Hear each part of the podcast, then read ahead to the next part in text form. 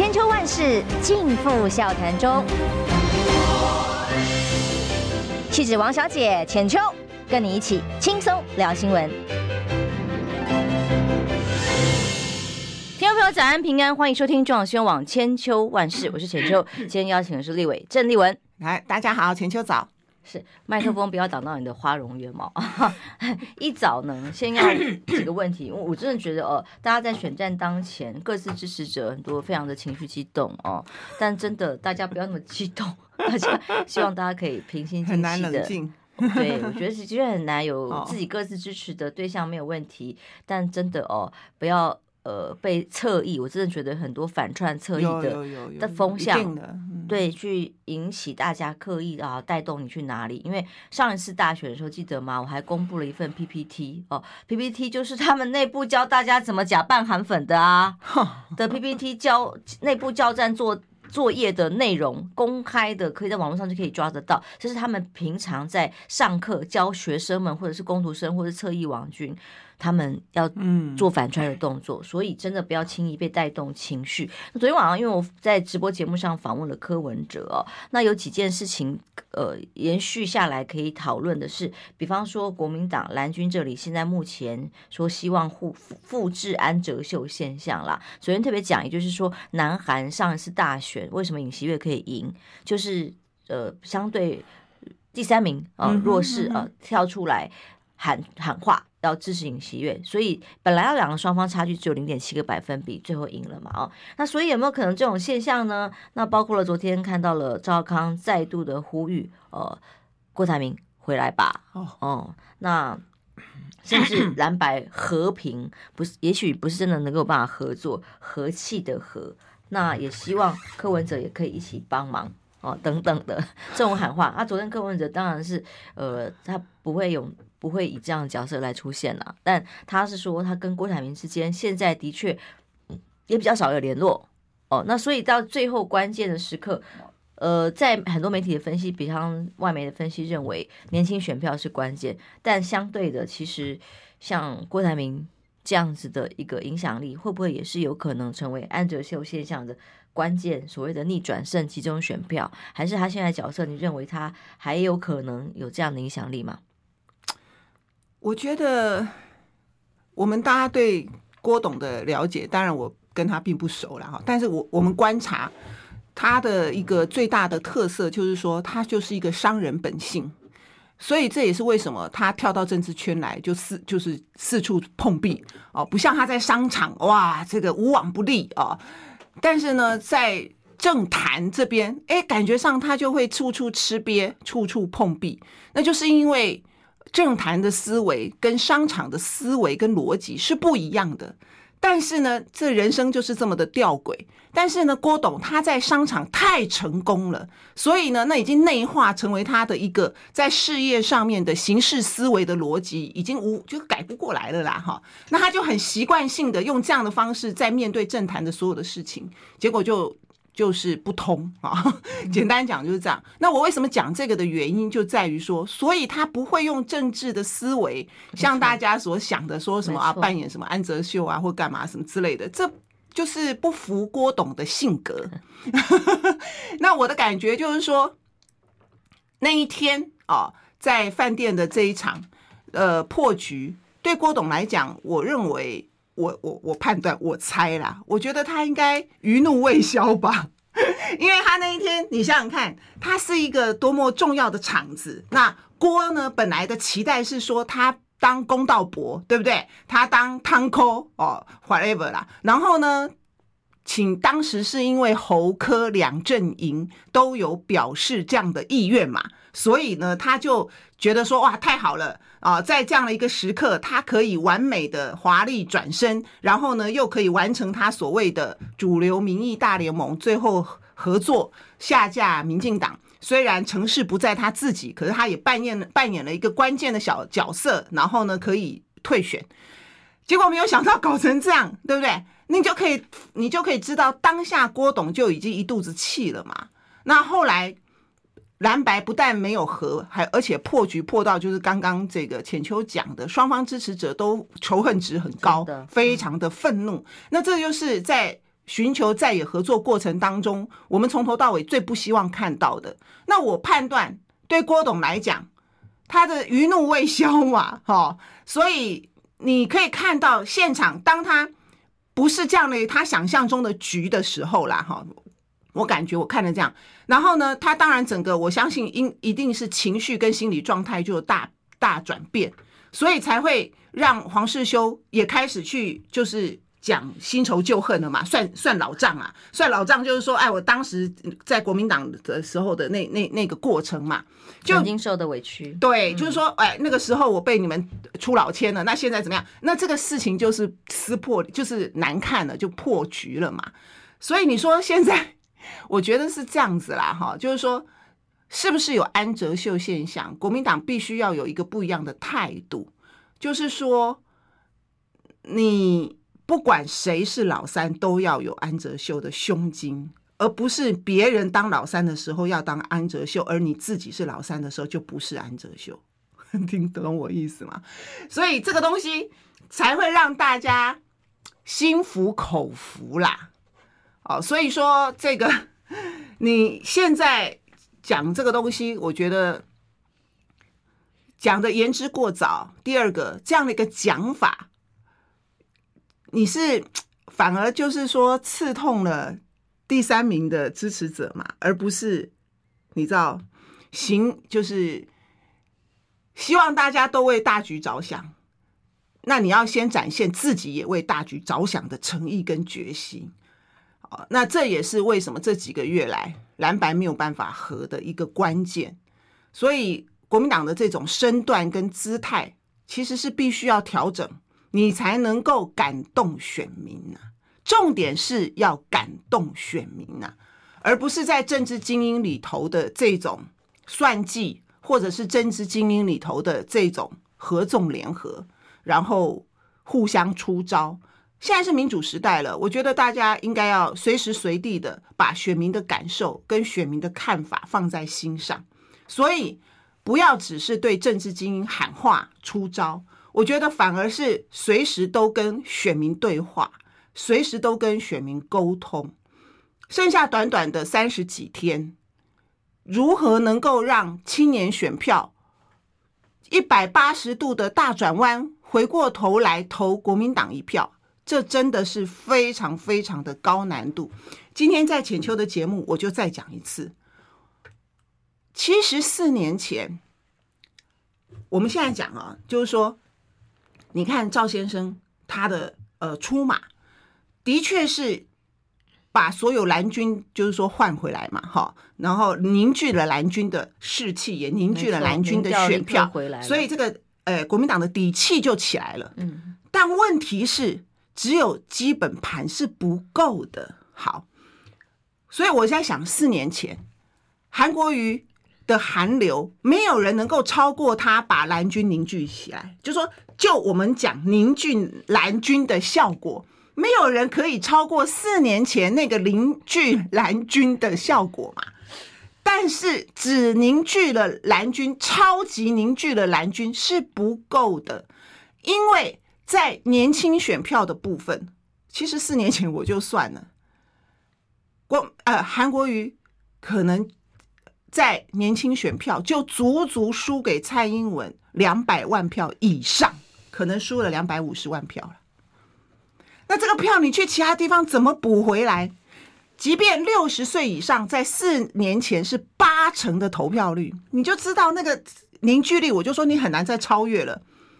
但是你在年轻选票这一块，好，那现在柯文哲没有当年蔡英文在年轻选票上这样子，就是说秋风扫落叶的。的能量，当年的呃蔡英文，我觉得他拿年轻选票应该是超过了八成，但现在郭台，哎，对不起，现在柯文哲大概是五成嘛，好或五成多，所以他也很强。可是呢，民进党还保留了大概三成的年轻选票，那可怜可怜巴巴的我们的国民党只剩下一成，那真的票非常非常少。所以你光是在年轻选票这一块，那你要怎么样？这四年来，我们都没有办法在这方面有所突破跟成长才是问题，而不是说最后一个月了，年轻选票，你认为在这个时刻会有一百万票、两百万票的年轻选票倒过来国民党怎么做？赵先生很清楚嘛，他很聪明啊，他不是看不懂选举的人，所以他马上就说他要到校园啊，他要怎么样做啊，等等等等等等。但是我不晓得哈，这个东西真的是一个超难度，这才是今天我们面对的问题，好吧？那回到这个郭董的部分，不过我觉得柯文哲看得很清楚，柯文哲说啊、哦，像如果这段时间来他调的民调数字里头，很多年轻选票的部分数字是看出来是流往。赖赖萧佩的嘛，是啊、他就说，这个、我刚刚还没讲，他说很清楚啊，所以呢，国民党虽然打我哈，他也 就说年轻选票的属 性，想打也不能太打，打太低，因为年轻选票最有可能的三个选择，吸到民进党的年轻选票是他。年轻选票最有可能三个选择，第一个继续坚持支持柯文哲，然后呢，希望动用他的影响力影响长辈也支持柯文哲，这是第一种。第二种就是说啊，柯文哲就是老三了，没用了，阿北雕。就不出来投票了，这是第二种，就是不出来投票了。第三种就是刚刚浅秋讲的，反而跑跑去支持赖清德。为什么？你要想想看，他成为二十岁手头族的时候，他就是投蔡英文，蔡英文，对不对？然后他觉得这八年或这四年，他被蔡英文骗了，他很失望，所以他今天有一个 alternative 叫做柯文哲。但是过去在他成长历程的这八年、四年、十年里头，他对国民党是陌生的，或者是很负面的。那这个东西并没有改变，所以有部分的年轻选票他会回去投绿营的原因在这里，就是说，如果你回到传统的蓝绿对决的话，他比较有可能回到他熟悉的绿营，有可能他家里面爸爸妈妈都是投绿的啊，只是他觉得说我不要再投绿的了。哦，我今我要改了，所以他跳到那，因为柯文哲过去是绿营出身嘛，然后他比较中性嘛。在华视受访的时候就强调，我心中是内心本质还是深绿的哦，呃，军事外交也会维持小英路线。他在不同的场合的确有不同的论述，所以你他为什么会这样讲？我问你，柯文哲为什么这样讲？一方面是事实，一方面也代表他多数的支持者的属性。是浅绿的或深绿的，就是绿营，就是简单讲，就是对民进党失望的绿营支持者，他比较容易转而支持柯文哲嘛。可是你可能要叫他来支持国民党，那个困难度门槛很高嘛。就像当时我们说，你要深蓝的，或者是说。死死忠蓝的，我不知道怎么形容啦哈。死忠蓝的要去支持柯文哲，他心那个坎也很高嘛，也过不去嘛，也觉得很困难嘛，真的很不同，对不对？那你始终难的要跨这个坎过去支持郭比较容易嘛？当时讲的是这样，所以就是说你在。蓝白合本来我就说这是高难度，而且你必须要去理解，并不是像当年国清合一样要合成一个政党，不是的，而是就现在的政治局势做一个类似欧洲内阁制的那样的一个政党合作，因为你不太能够跨越这个政党 DNA 的樊篱呀，所以你说你现在要怎么样去操？他不可能是当年的王建煊、马克文哲，为什么？因为这些国亲。就是还有当时的亲民党、新党、国清新，本来都是同一个党，国民党分裂出去的清新的这些政治人物，甚至于在国民党的党龄是一辈子，是三四十年，他才离开国民党，所以。支持者也一样，他是一辈子都支持国民党。那当时是为什么？就是反李登辉嘛，反台独，反黑金嘛。所以因为李登辉的关系分裂出去嘛。那李登辉走了以后，就觉得最大的原因消失了。这个时候应该要再重新合在一起嘛。所以蓝亲新的分裂，跟当时说要再合为同一个党，跟现在的国民党跟民众党是完全不一样的。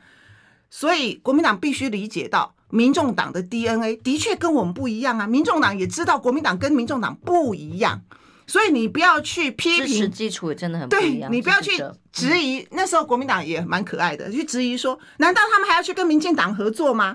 那我就在想说，人家为什么不可以跟民进党合作？但真的，他就是跟我们不同的一个党嘛，他有他的选择嘛，所以这个时候，你说，这就是我为什么讲的。你要去对支持者喊话，郭董也是一样。我不知道郭董在最后关键时刻会不会出来做任何政治的表态。例如王上次昨天节目上说，哦，据他对于郭董的了解，他所知道郭董呢，所有的竞选团队跟办公室跟人员都还在，然后每天还是会看舆情呐、啊、最新的动态啊。他的分析认为，最后可能在接近选战投票之前，他会做出一个决定来宣布啊支持谁。他说，当他他的认识跟了解是会支持会赢的候选人。或许他觉得有可能，或许他可能有这样子的一个念头，或者是说他身边有朋友这样子劝他嘛，哈。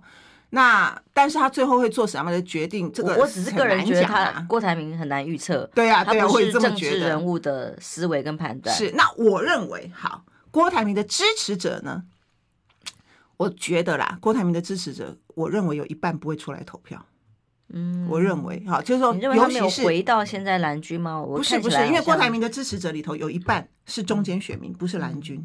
嗯，好，那我现在讲的是他那一半中间选民的部分。哈，我觉得他那一半中间选民的部分，我我的判断啊，我觉得很多人是不会出来投票。好，那他还有一半，这这就是大略啦，因为我也没办法精算嘛，我就是跟大家讲大概了哈。好，那蓝军的部分呢，我认为他们会选择。如果他非常希望下架民进党的话，他真的会去投那个会赢的那一组，对，或者是说，他今天虽然是支持郭，可是在这个过程当中呢，他比较接近支持，他比较期一直期待的是郭科和，你知道有一种他是期待郭科和或是柯郭和，而不要跟国民党合作的，有一种有没有？有有还有一种有一种族群是这样，嗯、那这几个族群他就比较会去支持柯文哲。他就不会来支持，就不管柯文哲选上或选不上啦，他就会比较去支持柯文哲，所以他的这个票里头会分好几路不同的人马，对啊，那当然有一些回笼了，我觉得回笼了已经回笼了啦，对啊，就是因为你现在你你刚刚讲了说他本来是国民党选票的这个啊哈，我觉得他已经回笼了，蓝军归队了，对啊，因为不然不然蓝军归队是从哪里归来的？是啊，民调数字 现在你今天蓝军归队了嘛？从哪里归来？一定是从本来他跑去支持郭郭台铭，或本来跑去支持柯文哲，或本来看到你们这个样子选不上，嗯、不对，那就是从这三个地方归队嘛，不然从哪里归队？对啊。好，我们今晚要先休息一下，马上回来哦，因为已经现在好几个朋友先前一直在我节目上直播室上是呼吁找郑丽文来啊，找郑丽文来，我们今天就好好听，对，好好听委员来分析一下，马上回来。二八二九三十，哎哎哎，三爷。你在算什么啊？我的剩三十万，什么时阵会到啦？中广新闻网 YouTube 频道即将要迈向三十万订阅喽！在这里，我们有最全面的新闻，最犀利的分析。现在就打开 YouTube 搜寻中广新闻网，按下订阅，开启小铃铛，陪我们一起冲向三十万订阅吧！千秋万世尽付笑谈中。气质王小姐浅秋，跟你一起轻松聊新闻。欢迎回来，中广新闻网千秋万事，我是浅秋。今天访问郑丽文委员哦，所以这段时间以来，从呃蓝白各自去努力组成了竞选团队之后哦，到现在呃，我相信有很多的政坛惊奇啊，在台湾一直发生。我相信也很是很多呃委员预料之外的发展。对吧？尤其是那天饭店那个样子，我真的是一整个大傻眼，一整个摔破眼镜。所以我昨天才问柯文哲说，如果有时光机的话，哦，你有没有觉得哪一刻是可以扭转的？还是觉得此刻就是最好的时刻？那他当然他就说他。他没有直接回答我的问题啦，他是说他其实人生嘛，时时都有在悔恨的那个 状态。他从可能他从参选市长那一刻从政之后，就是一个转捩点了，所以就没有回头路。那总之，不管现在哪一组候选人，就必须在自己竞选的轨道上。努力了嘛，争取选民的支持嘛，哦，所以刚刚提到的郭台铭，其实真的相对很难预料他接下来的发展。但接下来如果说依照目前各家民调数字都一样，如果一二名之间蓝军就是侯科呃侯康配这一组，虽然跟赖萧配越来越接近，但是仍然是有一段差距。那有些民调甚至差距的比较远一点。如果再加上基本盘，就是网络。或者是各种民调数是测不到的这个选民的话，那他就更需要有一个重大的效应，才有可能。就是说，这可能是什么？所以大家才会讲安哲秀现象嘛。嗯。哦，就是一，比方说有一种就是说，我还以为重大的效应是赖清德又出什么包了。对啊，有一种就是说，除非有重大的什么事件，否则很难。那蓝军想就是，哎，那有没有其他的影响力的人，可能会让更多的支持者回流？好，如果是这样子，啊、我们就安哲秀现象谈安哲秀现象，嗯、那我就这个问我这个问题，我就会给良心的建议，希望蓝军。忠言逆耳啊，哈，侯办忠言逆耳啊。虽然我在侯办的心中非常的黑，但忠言逆耳啊。好，讲三遍可以了。那你的打法就要改变，你就不能够变成是蓝绿对决的打法。如果你用蓝绿对决的打法，就很难造成这个安哲秀现象的出现。好，那为什么呢？好，因为你蓝绿对回到传统蓝绿对决的打法。这就是大家变成就是说一个直觉的反应嘛，常年习惯这样子的选法，那国民党也找不到第二种选法，但是这个东西就是你必须要调整。你去看看民进党，哎，我不知道年轻人不记得了啦，但是有搞过选举的人就记得，不记得的话就表示你也资历很浅。苏贞昌选台北市长跟郝龙斌，苏贞昌哦，苏贞昌。他当时的选法是什么？非常的去政治化，非常的柔软，办音乐会选前之夜。嗯，那人家就硬转的过去啊，因为他知道在台北这个选民的属性，他如果要蓝绿对决的话，他稳输。嗯，连苏贞昌这种形象、这种年纪的人，他都改变了他所有的打法，虽然最后没有成功啦。好，那我举这个例子。萧美琴回来之后，你有看过她卷入蓝绿对立的口水吗？没有，一副客观置身事外来看。不是，就讲她其实你去看她的活动，都是吃小吃啊，抱猫咪呀，毛小孩呀，啊，暖啊暖啊。嗯，你想陈其迈，好，大家就比较熟悉陈其迈了吧？陈其迈过去从政是尖酸刻薄，然后绿营打手的这种形象，你回去调他立法院。不是战将，不是，是那种你知道吗？讲话很难听，哦，什么你爸爸我爸爸这种的，哦，很粗俗粗鲁的。哎，他转身一变变暖男了，我靠！去选高雄市长的时候有没有也在那边抱毛小孩？哦，也哎，他变暖男了哎！我想说，他这辈子从来没有在他身上看过一颗暖男的细胞，他也演的跟真的一样，有没有？那为什么？他们在经营什么选票啊？你还真的认为说哦，肖美琴脑袋空空不懂政治吗？不是，他们在经营什么选票？为什么他去连王定宇这种场子都是搞这种什么毛小孩？我刚刚说的那一块，还要补足赖清德没有的，那就是在这一些，不是每一个人都像我们这么的关心热衷政治啦。哈，那有很多人他其实是。不不对政治不感兴趣的，这是一个直观的喜欢不喜欢。好，我只是回过头来举对手的例子。嗯，所以你今天在选举的时候，如果你又打蓝绿对决，第一个效果就是蓝绿归队嘛，传统蓝军绿军都归队。那归队的结果呢，就是士气高昂，是不是？然后呢，就觉得说哇，赞赞赞，每天这样子哦，很爽。然后呢，看到蓝军的场子，大家都回来摇国旗了。但是问题是，选举是那那那些从来不来造市场，每天躲在家里头看电视喂小孩，然后看他他每天 YouTube 看的都是跟政治无关的，这种人很多哎、欸。对啊，每天他就去 shopping 啊，出去吃饭啊，对不对？工作啊，过日子啊，这种人很多。那他们的票会往哪里走呢？那这个东西就是说，嗯、呃，不只是针对这些选票。而且你在蓝绿对决的过程里面，过去蓝盘大于绿盘，所以蓝绿对决对蓝有利。但是经过陈水扁的八年，蔡英文的八年，我认为现在绿的基本盘是大于蓝的。更何况就我刚说的，在蓝的基本盘里头，绿没有年轻选票，但在民进党的基本盘里头，他还有年轻选票。你光是这一块，你就输他一百万票了。所以蓝绿对决的结果各自归队，这个归队会变得本来对民进党这八年失望的绿营的人，他会归队，因为他没办法接受国民党。那所以在这个情况底下，你要怎么样？不是只有传统蓝绿对决的打法。好，回到刚刚这个浅秋的问题，所以白的力量嘛，其实就在问白的力量嘛。你现在多数的年轻选票跟中间选民，他已经转成白的力量了，他已经转成就是支持柯的力量了。他现在并极少数了啦，多大多数心中有数，就是说我比较 prefer 柯文哲，我比较 prefer。这个国民党我比较 prefer 民进党。好，那这些人他已经比较倾向柯文哲了。那你要怎么样在最后的时候，那你就要去理解他们为什么倾向柯文哲嘛？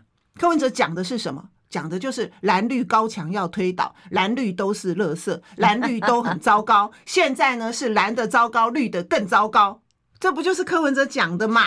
那。你不要先生气，说他都骂我垃圾，他都骂我糟糕。你不要先去想这一层嘛，你要去想说，那他为什么讲这个话？年轻人跟中间选票喜欢听嘛，是不是？好，那这个东西你要怎么样突破、软化、召唤？他们不会成为国民党的支持者，但是他们有没有办法在这次选举的时候选择国民党？这就是选举的。高段就在这里嘛，我刚不讲了吗？你今天国民党跟民众党并不是要合成一个政党，以后民众党的支持者，现在民众党的党员都变成国民党的党员，怎么可能呢？对这些民众党的党员，他无法想象跟接受这个事情嘛。但是如果我们只是两个政党，因为现在的政治局势而做合作，就不一样了，选票也是一样。可是，如果你只有传统蓝绿对决的语言跟选法，它刚好是白色选民最排斥的东西。你要他怎么转变他的选票？所以你反而更巩固了民众党支持者的选票，而且他们会不管输赢，坚持支持柯文哲到底。好了，我讲完了。所以 你要怎么去面对这个选票？你一定要有不同的选战打法跟语言，不要只用最简单的蓝绿对决的选法。你蓝绿对决的选法，对政治人物来讲，就是不用准备、不用思考嘛，反射动作。对呀、啊，我每天眼睛一睁亮，你要问我怎么骂民进党，我就可以骂一百句啊，是不是？那你现在你要攻民进党的攻法、骂法，或者是批判民进党的批评法，也要不一样。不是说哦，不要蓝绿对决，说我们就不要骂民进党，当然不是这样子嘛。那你要怎么样去思考？你批判民进党的方法是让中间选民可以听得进去的论述。我觉得这个时候就是论述了哦。呃，就像我们创业的时候要有个梦，要有一个投资吸引投资人的的方法，所以。刚刚就有人讲，所以解方呢？如果在这样的情况之下，呃，怎么有办法赢？因为今天刚光看两报，你起码要先停止黑科吧。嗯，互相都一样，对吧？互相都要停止攻击。对，联合跟自由的头版哦，如果分析来看，摆一起看非常有意思。联合办头版说，中国大陆方面啊，因为王毅跟布林肯通话了啊，要促进促美不得纵容台独，不要干涉中国内政，也就是说，台湾的选情叫美老美不要管啊之类的啊。那自由是中国介选连环报传唤三十五人，中国介选，美国介选。那台湾呢？台湾自主里长啊，里长、啊、就是之前那个里长案嘛，哦，对对对，不停的往这个方向来。哇塞，这也要传唤呐，也是在恐吓一般的基层的里长啊。对呀、啊。说如果你们在选举期间去帮呃谁谁谁国民党或在野党啊浮选，就是有风险的，就是这个概念。那有没有啊？正在查办当中，就是不可以去大陆旅游这样子就对了，不可以去接受大陆招待。招待，他认为这个就有。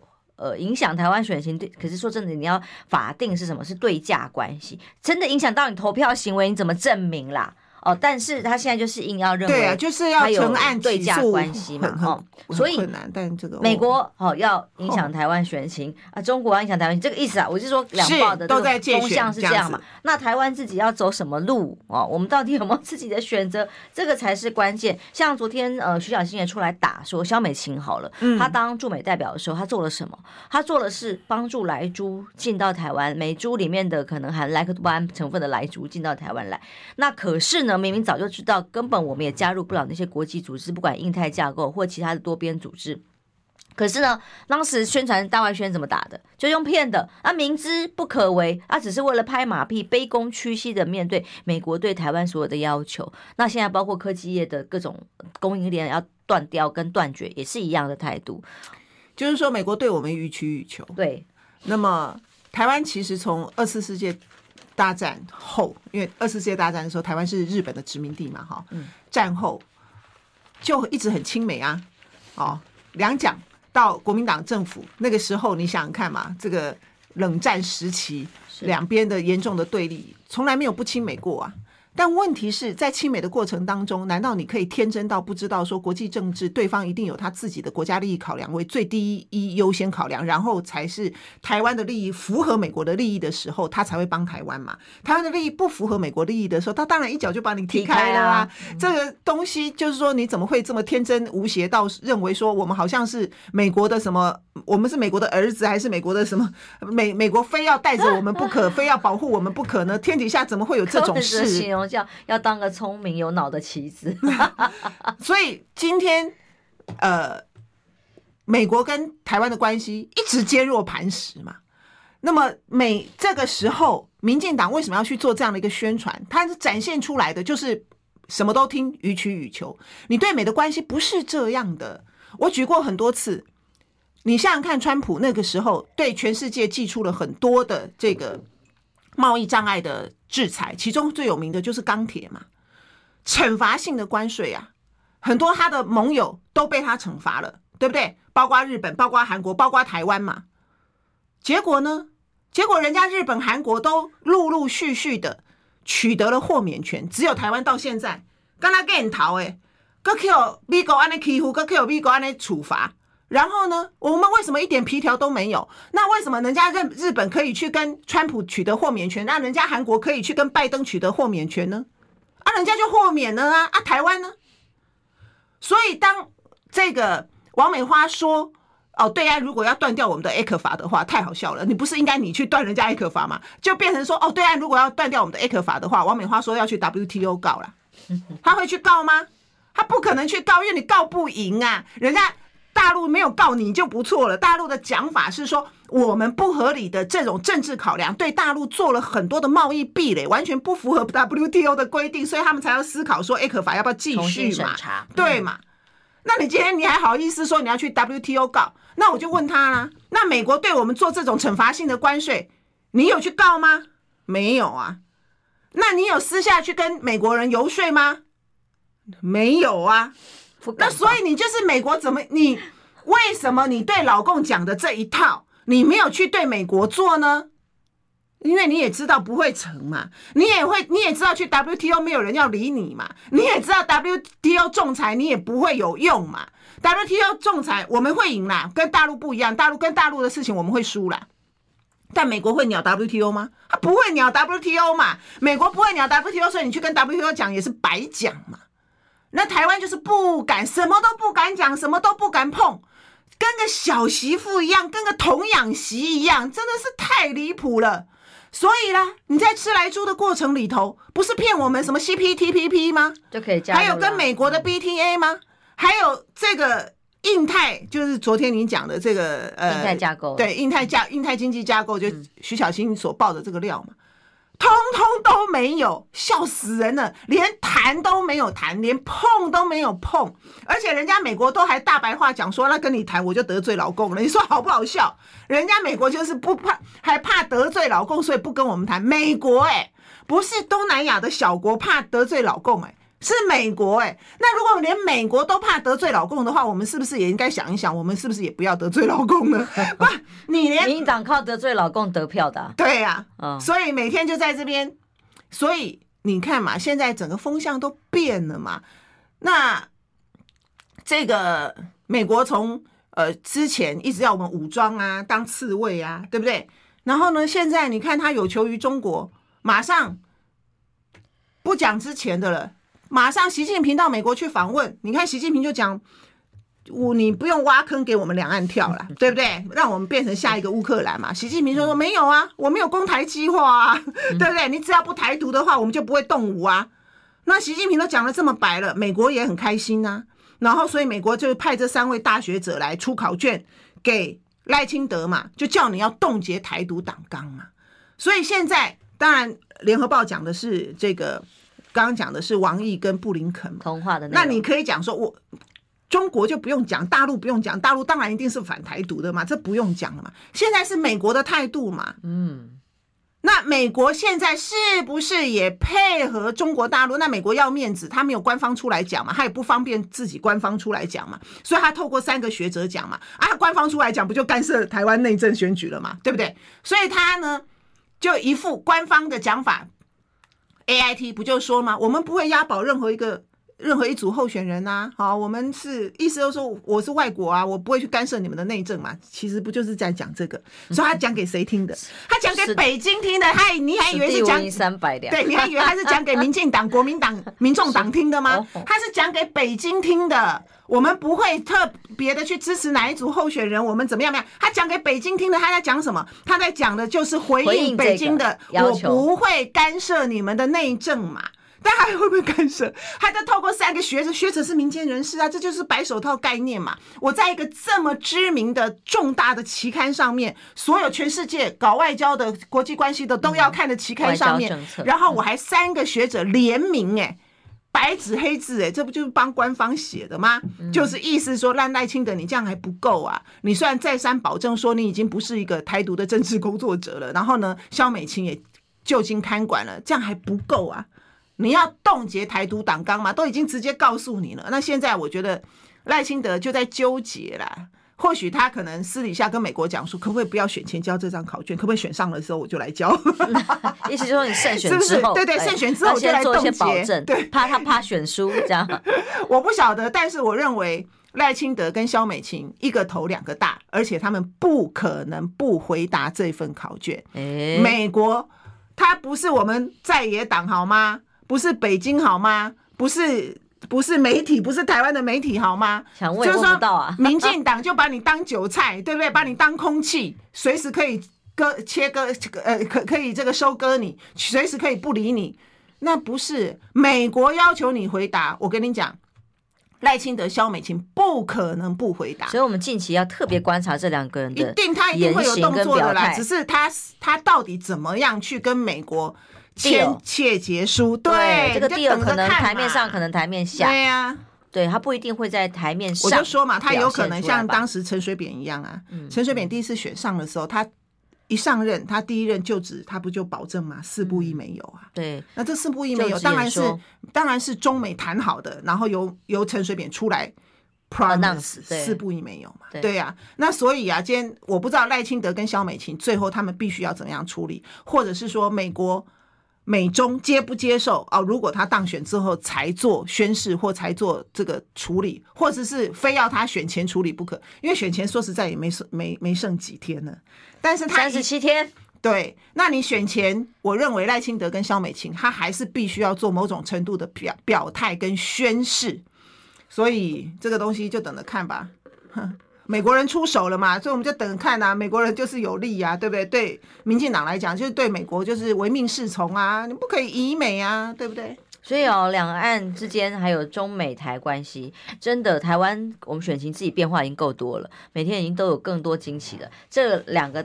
两个这个邻居们哈，大家再来，也不是，我也很想，我也很想了解再来中美的心路历程。看到我们台湾这样子高，再来影响一下，又三卡都，又四卡都，又蓝白河。我看那个 CIA 跟北京可能都看不懂了吧？你们台湾人到底在搞什么鬼啊？而且美国人相对比较直来直往，对于这个复杂的剧情，对啊，那你这怎么还有戏啊？哦，那那天蓝白破了以后，是不是已经结束了呢？又没有，哇，你们怎么在戏？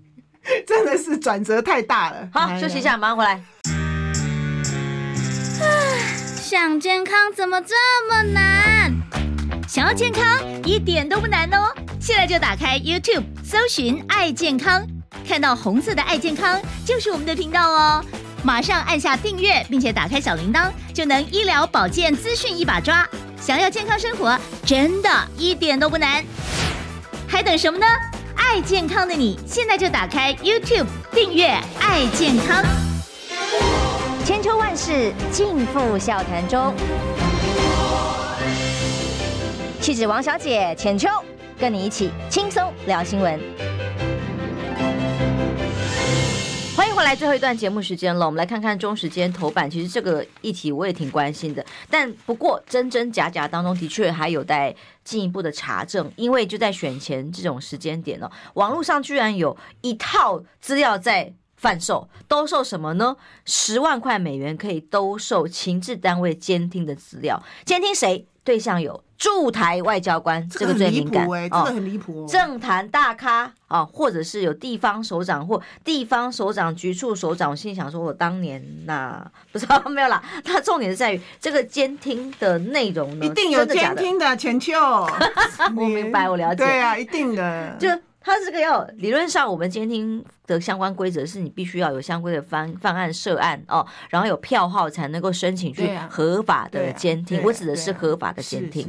那其他的法外的做法，我当然不知道有没有其他的这个方式，这也是我们查不到。但这个资料里面是有监听票号，表示是经过一个立案的程序。不过就是因为这个监听票号虽然逼真，却跟我们的国内用法不一样，这是他们在吕昭龙的调查报道里面所所认定的了，他说开票的单位有误，所以他认为可能有做出来那个认知作战的样貌，对对对哦，所以呃，我觉得这两件事情，一件事情当然我们执政党立刻行政院等等相关单位就推啊，哎呀，这就是老共的。认知作战哦，但是有没有国防机密或国安机密在里头？例如，你看，光是外交官，你去监听人家这种事情，如果是真的话，将会多么的影响台湾的国际形象？重大丑闻呢？对。然后好，那如果只是个资，就是还是有一些调查局的一些资料进来，真真假假去把它做变造的话，嗯、那表示我们诈骗管不了，我们的个资，我们个人的个资管不了。那其实连政府机关所有的资料也都随便可以外流，不要什么数位发展部，一般连基本的。个资现在讲说行政院要补破网各资法，希望在二零二五年上路，反正都是以后的事再说啦。啊，现在你那么多部门，那么一算，一件事也做不了。我们赶快要在那个寻找台唐凤啦。那唐凤是干嘛的呢？出国去了吧？啊 这个花瓶真的是行走的花瓶啊，一点用处都没有啊。可能去地面线了吧？对呀、啊，这个人家。他他在网络上推广面线，人家都已经在推广我们的监听资料了，都在网络上点可以十万可以卖可以卖这个监听资料了。因为这个到底真假如何，这也有一他们自己在查证过程，呃，在爆料公司就已经先被贴出来了嘛。哦，那有调查官根据中时的调查报道透露，他认为资料的真实性很高，但可能部分资料是有被组合变造哦，呃，例如票号、监听票号等等的那。哎，这真的是很可怕。我们就是台湾治安是一大笑话之外，然后我们大家的很奇怪，谁要去买这个监听？国家机器的他为什么要去兜售这个东西？为什么有人要做这件事情来兜售这个东西？你说兜售各资，那大家都知道嘛，哈，这个在商业上面是非常有各种的用途，是真的可以图利的。但是你说对政治人物？驻台大使的监听资料，谁要去买这个东西？这不是很奇怪吗？他为什么要在网络上面去做这个动作？他在网络上做这个动作，目的不在兜售吧？应该不是为了钱吧？他在网络上兜售是目的，告诉你们说人人有危险吗？拿得到这一些，你们的这些监听资料都外泄了嘛？是这个意思嘛？而且我让你们知道。你们谁被监听？他是在讲这件事哎、欸，国家机器在动，那这个水不是很深吗？嗯，这是一，然后你又在大选前三十几天的这个时候去做这个动作，哦，我这个大选我真的是有时候我真的觉得很，譬如说你说像郑文灿那样子的一个影片，哦，哎、欸，对，都差点忘记，因为委员每次来都有桃色八卦，上一次包括什么郑文灿、郑运鹏，还有那个高雄的那个是那小三通的。今天也有哎、欸，今天卫福部那个有个处长也是婚外情的，只要你来几乎都有，还用雨伞遮住，但是车子摇晃很厉害。你果然都看得很仔细，所以处长觉得很有面子，起码车子摇晃的很厉害，是这个意思吗？因为他又不会被处罚，不是吗？是，啊，那人家部长就说怎样怎样帮他讲话，他就是没事脱身嘛，完全没事嘛，所以他不就很骄傲喽？对不对？我车子还晃得很厉害。这是什么世界啊？这是什么社会啊？好，我们当时在讲什么啊？怎么讲车上就没有监听？我本来是在讲 哦，我刚刚就在讲说，那为什么这些东西会出来呢？你懂我的意思吗？对，这不是很奇怪？我都很好奇，目的是什么？对，那为什么影响的是什么？这个你我说像那个郑文灿，这他如果是年代久远，真的澳门的影片，为什么在这个时候会被对弄出来？啊，谁会有这种东西？一定自己人。这都很，这都很诡异，有没有？如果你在选前就出现很多这些诡异的现象，那你要我怎么解释呢？我也不知道这些人呢，他的目的是什么？他是什么样的人？他为什么会取得好？就算他刚刚浅秋讲的嘛，他就算有所变造，但问题是，他大部分他是拿真实的资料来做变造、跟跟剪接、跟跟补充嘛。他是拿真实的原始资料，诶，他不是说所有东西全部通通都变造啊。那这这也是非常严重的问题。那所以你你你的国安单位、国安局跟法务部调查局，你们在干嘛？现在先推跟他们无关嘛。比方调查局你说实在的，假讯息、名单加工，他就说假啊，认知作战啊，先推这个。你嘛帮帮忙，你我那时候在司法法制委员会的时候，还你大家一定记得这个乌龙案件，六公斤的毒品不见了，记不记得？六公斤呢、欸，不是六公克哎、欸，真的，六公斤的毒品不见了。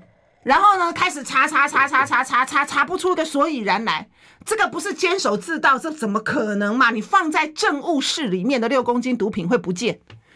那如果你放在政务室里面的六公斤毒品会不见的话，那请问你监听的资料会不会不见？这不是一样的道理吗？你这不是很奇怪、很溜工的一个国安单位跟跟调查局吗？那我们还得了啊？然后你。调查局跟国安单位，如果还有非法的监听，或者是假借，哎，他假借合法的监听，他可以无限的扩张啊。好，譬如说运用这些资讯，你用某一个委员有涉贪，好了啦，我们假设那时候不是有好几个委员被查嘛？哦，因为有一个委员涉贪呢，那他就可以，他是不是就可以监听全院的委员呢？哦，没错没错，对不对？那他是当做名目嘛，对不对？他是民进党的委员呐，所以他会跟所有民进党的委员通话。他是国民党委员，他会跟所有国民党委员通话。那你是不是就可以全部通通监听了呢？那你这个你，所以呀、啊，你这个已经超出你办案的范围很多了嘛。那你再怎么样，你不可能去监听大使啊。那难道他们在台湾做了什么作奸犯科的事情吗？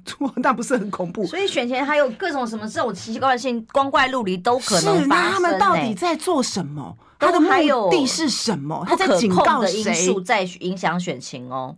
是谁有被监听？然后看了之后就知道说他在警告我。嗯嗯哈，所以我觉得对不对？像我们这种就会很单纯不知道嘛。那有有做亏心事或干嘛的，我不晓得。通常听起来比较像自己人会比较担心，对不对？好，新党自己人。所以这个就是很奇怪。你这是那你他在恐吓谁？你在恐吓大使吗？嗯，还是政坛大咖？啊、你在恐吓对嘛？要不然就是政坛大咖嘛。嗯、那这些都如果是政坛大咖的话，就一定跟选举有关嘛。嗯，那你这时候要乖乖的去支持谁，或不要，或乖乖的不可以跑去支持谁，或干嘛的？这种东西，我觉得哦，选举到了，台湾都已经民主化这么久了，居然还有这么多奇奇怪怪的这种讯息跟动作在这边操作，然后你看。两大报讲的就变成就是说，美国跟中国美中啊，因为美中很大嘛，那其实真正在借选的人呢，那会不会有人假借美中在借选呢？在台湾内部 是啊，对嘛，是不是？哎呦，那这个这哦，真的真的选前三十七天，现在变化还不知道，什么事情还可能再发生呢？你看看，光是这几个事件，你看起来，呃，国家机器在动，有那个假借的。嗯吴敦义是什么落选的？录音带。对，哎、欸，台大外文系教授、欸，哎，没有人不相信他是讲真话，结果他居然公然说谎、欸，哎、嗯，在那个年代，这么大家都还很单纯的时候，我当时就马上相信了。啊、我想时间到了，委员，谢谢，拜拜。所以。